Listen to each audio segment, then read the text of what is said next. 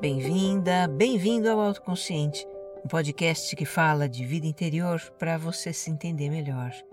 Eu sou Regina Gianetti, a sua repórter da alma, e a minha intenção é que ao terminar um episódio você se sinta melhor do que quando começou. Eu dou um curso que ajuda pessoas a levar uma vida com mais autoconsciência e ter uma relação mais amigável com elas mesmas. É o Você Mais Centrado. Entra no meu site para conhecer www.reginagianete.com.br. Tem link na descrição do episódio. Se esta é a primeira vez que você me escuta, o Autoconsciente é um podcast quinzenal e também serial. Os episódios têm uma sequência em que os temas vão se aprofundando. Aqui tem uma jornada de autoconhecimento para você. Escute o episódio zero para conhecer essa proposta. E se você gostar deste episódio, Compartilha nas suas redes sociais e grupos de mensagens. Ajude mais pessoas a se entenderem também.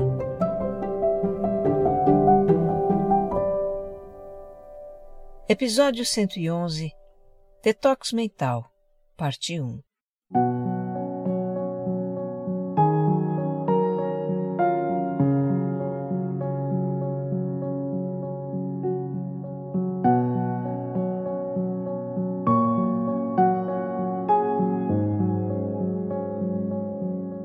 O nosso corpo pode sofrer uma intoxicação por algo que nós ingerimos, inalamos, por algo que entra em contato com a nossa pele. E aí precisamos desintoxicar o corpo, fazer um detox, como se costuma dizer. Me ocorreu que o mesmo se aplica à nossa mente. A mente também pode ficar intoxicada e também pode precisar de um detox. Para validar essa ideia, eu perguntei aos ouvintes que me acompanham nas redes o que então intoxicaria a mente, e faço aqui um apanhado das respostas. Estas são as que mais se repetiram.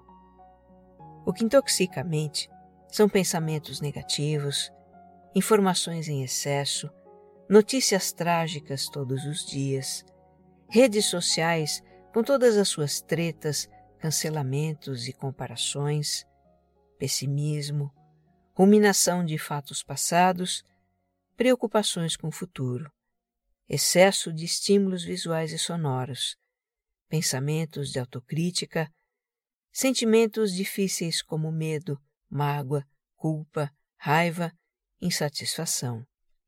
Foram bastante mencionados também os relacionamentos com pessoas críticas, agressivas, problemáticas ou que vivem reclamando seriam relacionamentos tóxicos que merecem um tratamento à parte. Num episódio futuro, nós vamos falar deles. A intoxicação mental de que a gente vai tratar aqui é aquela provocada por dois tipos de estímulos: os externos, que vêm do mundo à nossa volta, toda essa massa de informações, ruídos, conflitos, negatividade, agitação em que nós estamos mergulhados e que polui a nossa mente.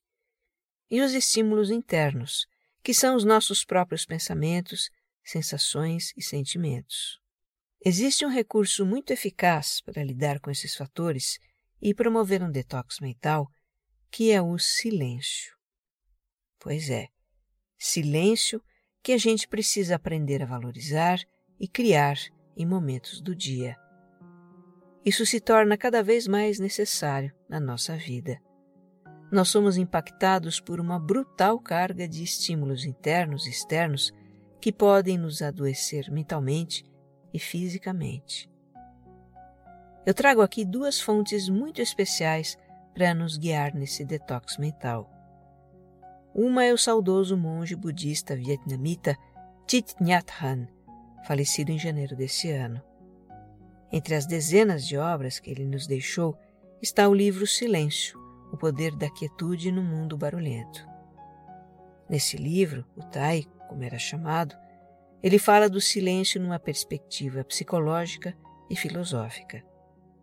Outra fonte é o neurocientista francês Michel Levan-Quien, autor do livro Cérebro e Silêncio. Esse é o título da versão digital em espanhol que eu li. Por enquanto é a mais acessível para nós. A obra original é em francês e não tem tradução para o português. O Michel fala da importância do silêncio como cientista e por experiência própria. Por motivo de saúde, ele foi obrigado a fazer como que um retiro de silêncio, o que foi muito desafiador no início. Mas com o passar dos dias, se aquietar ficou mais fácil e também se mostrou muito benéfico. E aí, depois de recuperado, o Michel resolveu estudar os efeitos do silêncio no cérebro. Bem, eu não me surpreenderia que algo dentro de você tenha se remexido com a ideia de cultivar o silêncio na sua vida. Para os padrões do nosso mundo, isso parece inviável. E para muitos de nós, a ideia pode trazer estranhamento ou até desconforto, pelos motivos que nós vamos explorar aqui. Mas, como você vai ver, o silêncio, nas suas variadas formas, é o que nos permite desintoxicar a mente e ir um pouco além disso. No silêncio, nós encontramos coisas que buscamos fora de nós e que, na verdade, estão dentro: sabedoria, conexão e paz.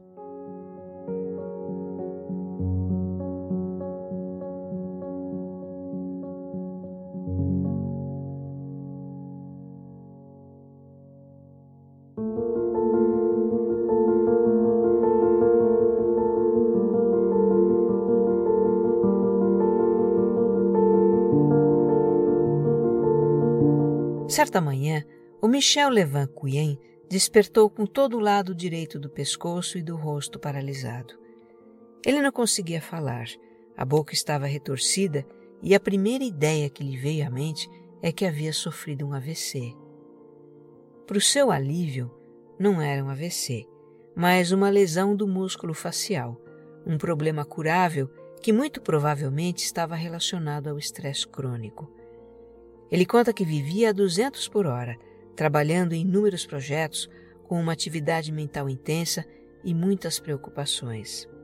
Agora, para o seu desalento, os médicos foram taxativos. Ele deveria ficar de repouso absoluto em casa por algumas semanas, sem trabalhar, sem se conectar, sem agitação mental de espécie alguma. E como ele também não podia falar, o resultado disso tudo era ficar em silêncio. Os primeiros dias foram muito difíceis. Ele passou horas diante do espelho, tentando em vão mover os músculos de metade da face. O Michel se sentia impotente, se culpava por estar inativo e pensava obsessivamente em sair daquela situação. Nunca na vida me senti tão vazio, ele conta. Mas a partir da segunda semana, começou a ficar mais fácil para o Michel lidar com a falta de atividade. Na verdade, ele não tinha alternativa senão se conformar com a situação. Então a sua mente foi aos poucos se acalmando, e não é que ele começou a gostar de ficar em silêncio? No livro ele conta: Eu me entrego ao devaneio, à vagabundagem mental e à contemplação da natureza. Recupero o tempo de respirar e afugentar os pensamentos negativos em que meu cérebro estava atolado. Com a sua observação de cientista, ele constatou que a inatividade e o silêncio tiveram um efeito reparador para a saúde. O corpo eliminou todo o estresse acumulado, recuperou sua energia e, ao final de quatro semanas, o Michel já podia mover os músculos do lado direito da face e a falar quase que normalmente. A recuperação completa levaria ainda mais algumas semanas. Ele conta que o seu espírito cartesiano de neurocientista não lhe permite afirmar que o silêncio foi o único responsável pela sua reabilitação. Afinal, ele também tomou medicamentos.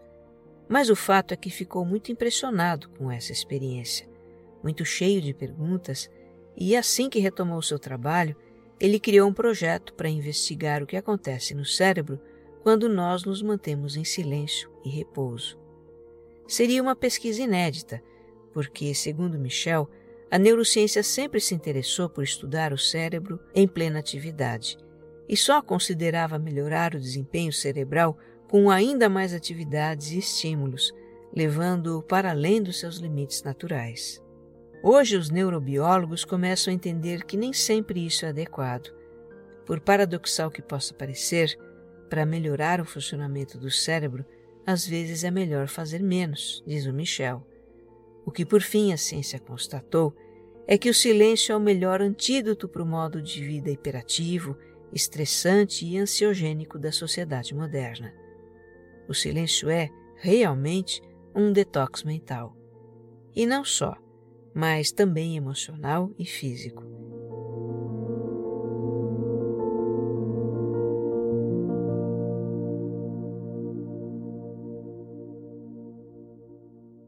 No seu livro, Michel fala em oito tipos de silêncio, e o primeiro que ele apresenta é o silêncio corporal, que consiste em aquietar o corpo, suspender a atividade por algum tempo.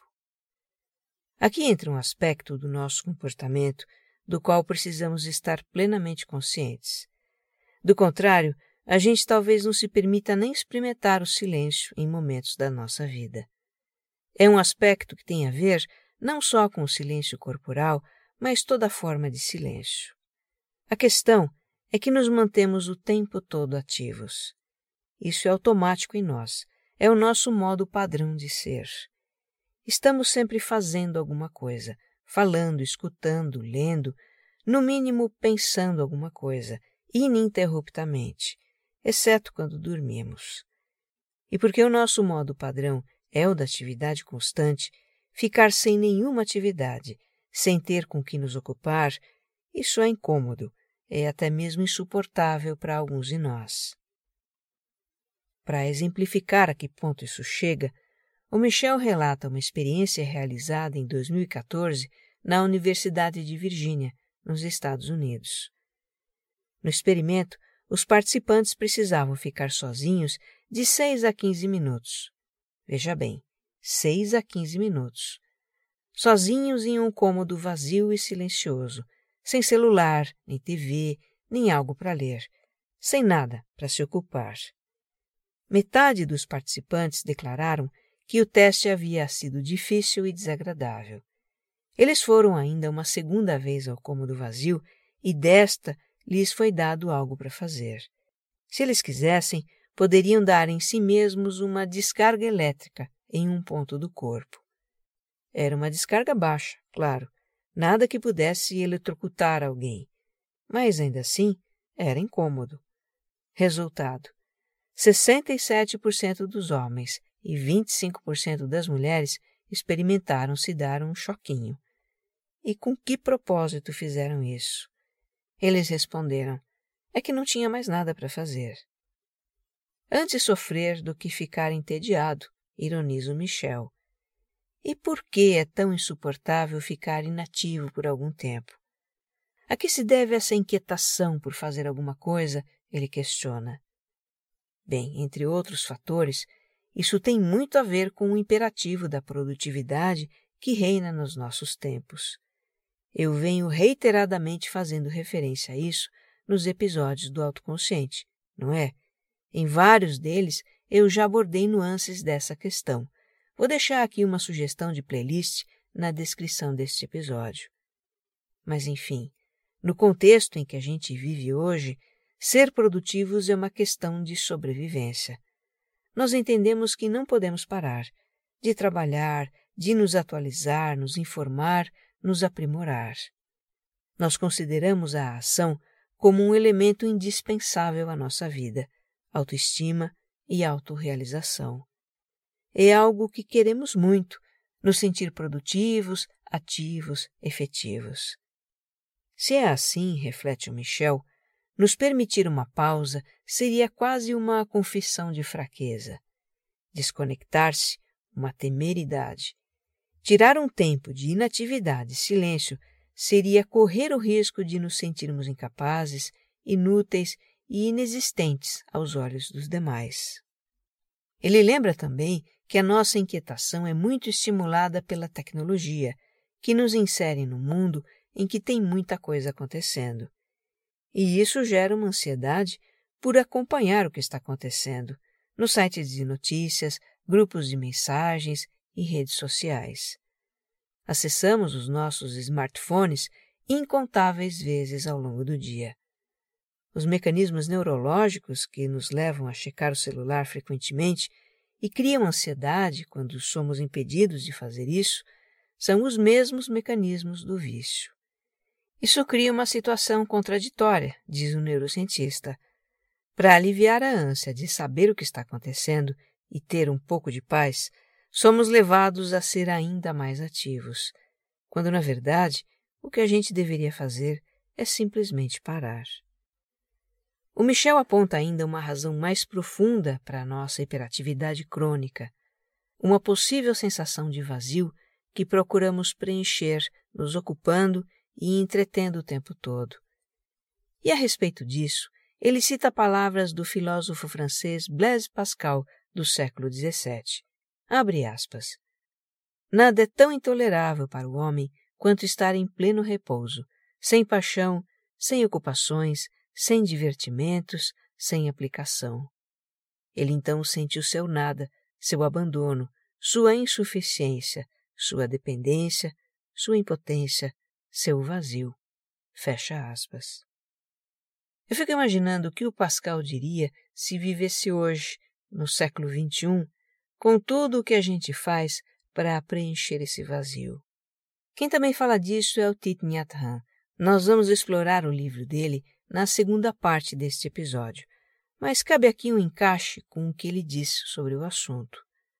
O Tai observa que estamos o tempo todo fazendo ou consumindo alguma coisa, textos, música, rádio, televisão ou até mesmo pensamentos, que é para ocupar esse vazio no nosso interior.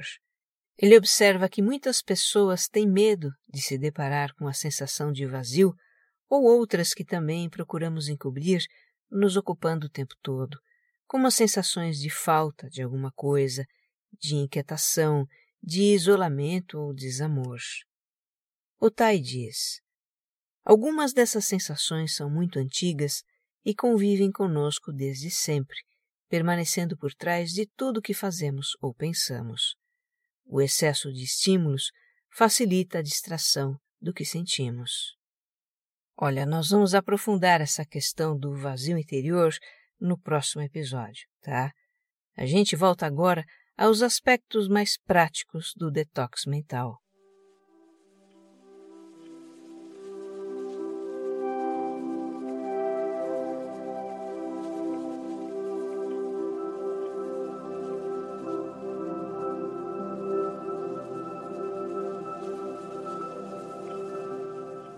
Entre os tipos de silêncio que o Michel Levanquien fala no seu livro, nós vamos aqui explorar aqueles essenciais. E eu começo pelo silêncio acústico, que consiste em nos afastarmos dos ambientes com muito ruído. A maioria de nós brasileiros vive em zonas urbanas, 85% da população.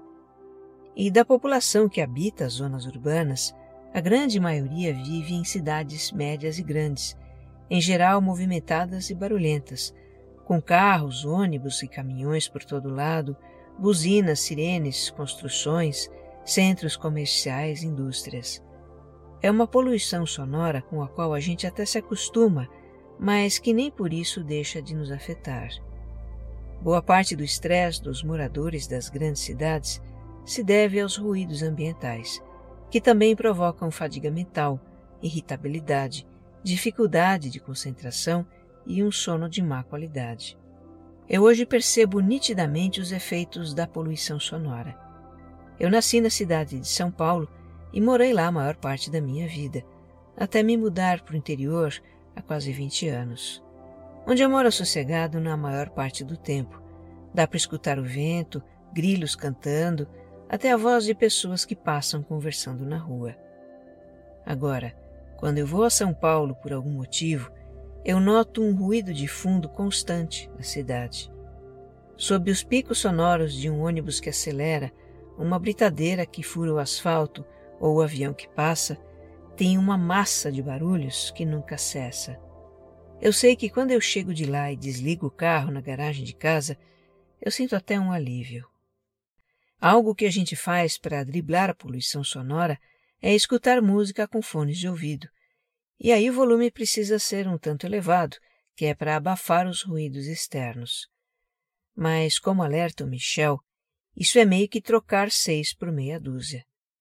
Com os fones de ouvido, o nosso cérebro está de qualquer forma recebendo estímulos sonoros, mesmo que sejam mais agradáveis do que a barulheira do ambiente. E tem mais esta: escutar música num volume que abafe essa barulheira é danoso para nossa audição. Escutar música por várias horas diárias, num volume acima de 80 decibéis, que é o nível de ruído de uma rua movimentada, isso lesiona as células do ouvido interno. Essas lesões são irreversíveis e, com o tempo, provocam perda da capacidade auditiva. Se a intenção é fazer um detox mental, o silêncio acústico precisa ser tomado ao pé da letra. A gente deve buscar ambientes silenciosos sempre que possível. Se estamos em casa, por exemplo, podemos passar um tempo em algum cômodo mais resguardado de ruídos. E, claro, sem aparelhos eletrônicos ligados, TV, rádio, celular tocando podcast, nada dessas coisas. Existem sons ambientais benéficos para o ser humano? Sim, os da natureza, como o farfalhar das folhas ao vento, sons de um riacho, o canto dos pássaros. Perceber esses sons num passeio no bosque, e pode ser o bosque de um parque na cidade, isso tem um efeito relaxante. Diminui a pressão arterial e traz uma sensação de bem-estar.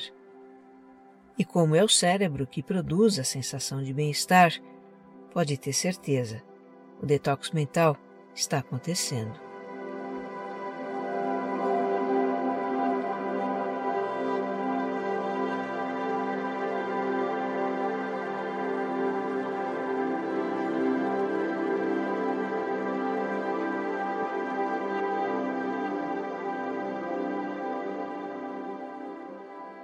Outro modo de silêncio proposto pelo neurocientista é o visual.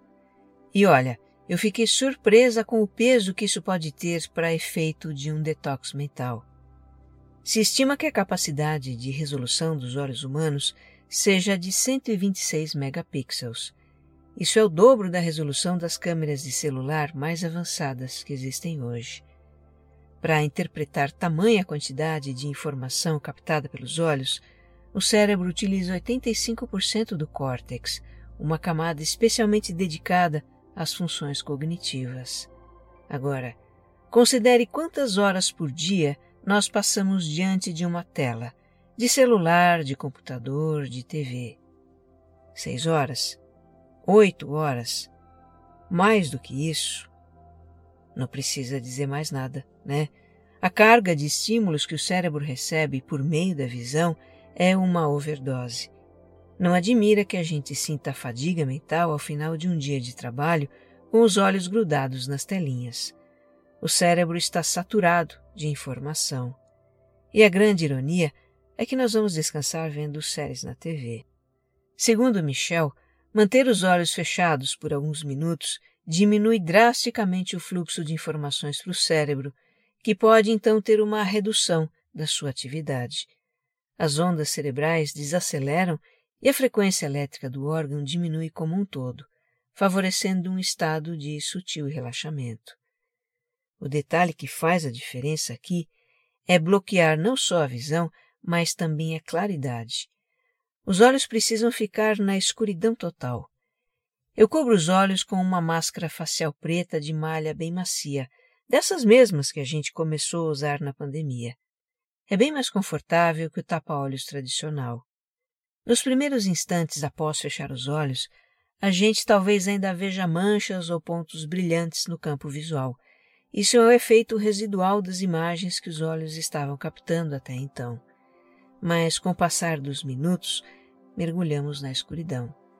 Ficar de 10 a 15 minutos deitados com os olhos cobertos é muito restaurador.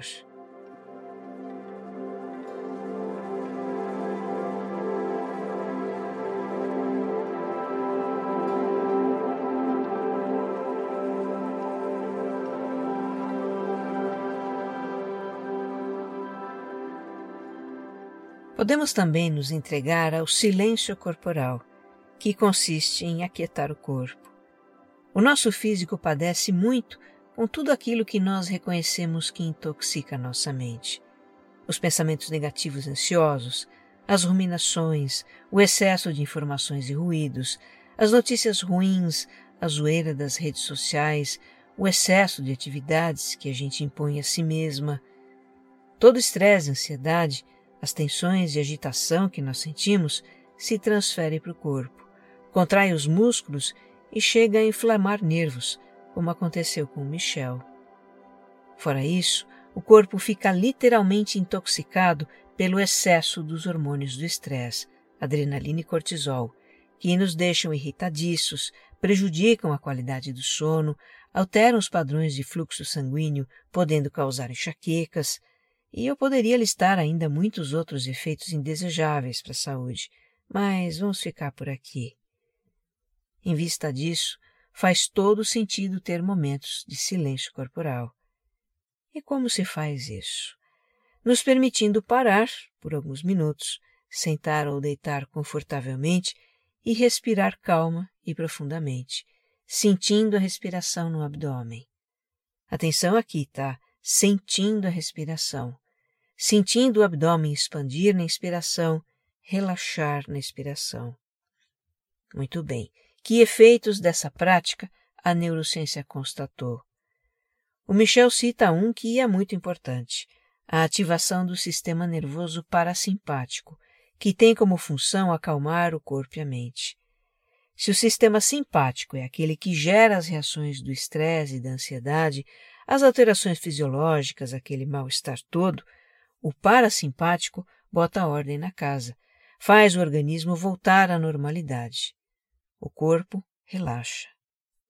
E olha, esse exercício para aquietar o corpo acalma também a mente.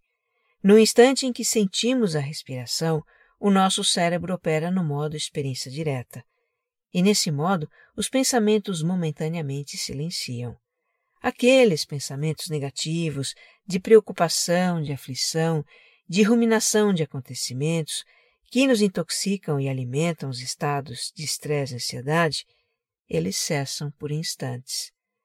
Dali a pouco eles retornam, porque os nossos pensamentos são insistentes mesmo.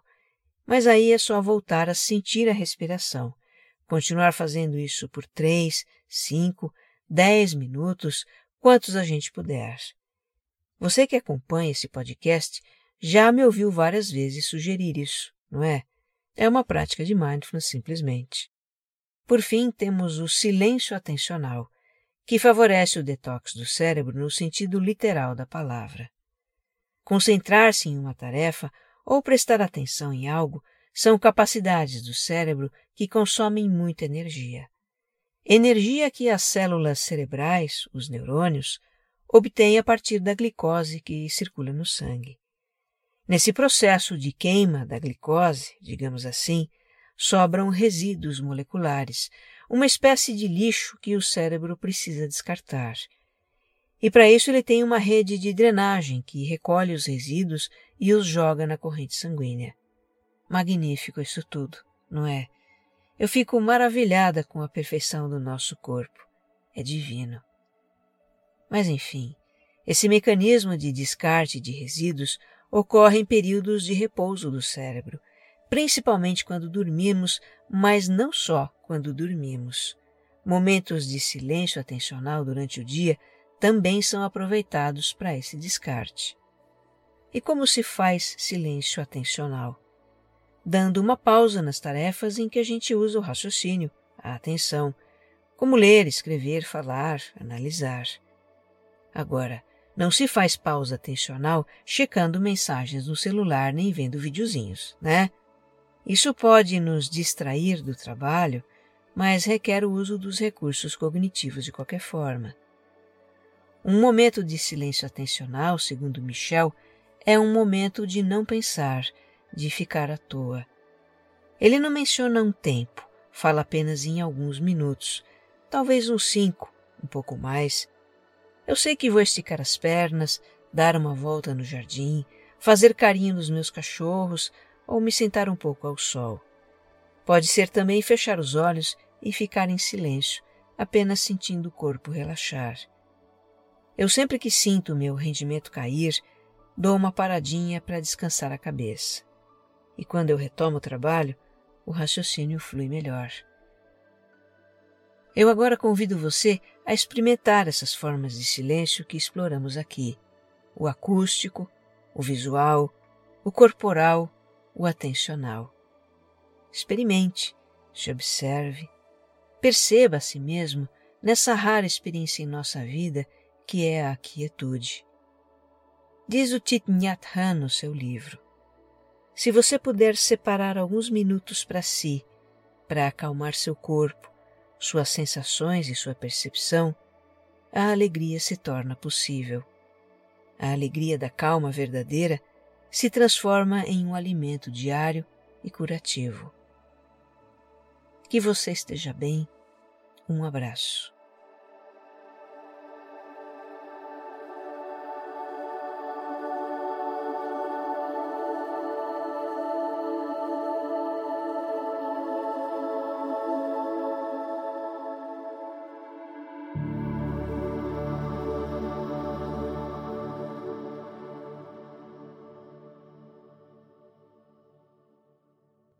Autoconsciente é um podcast distribuído pela Rede B9, com roteiro e apresentação de Regina Gianetti, edição de som e capas, Jéssica Correia.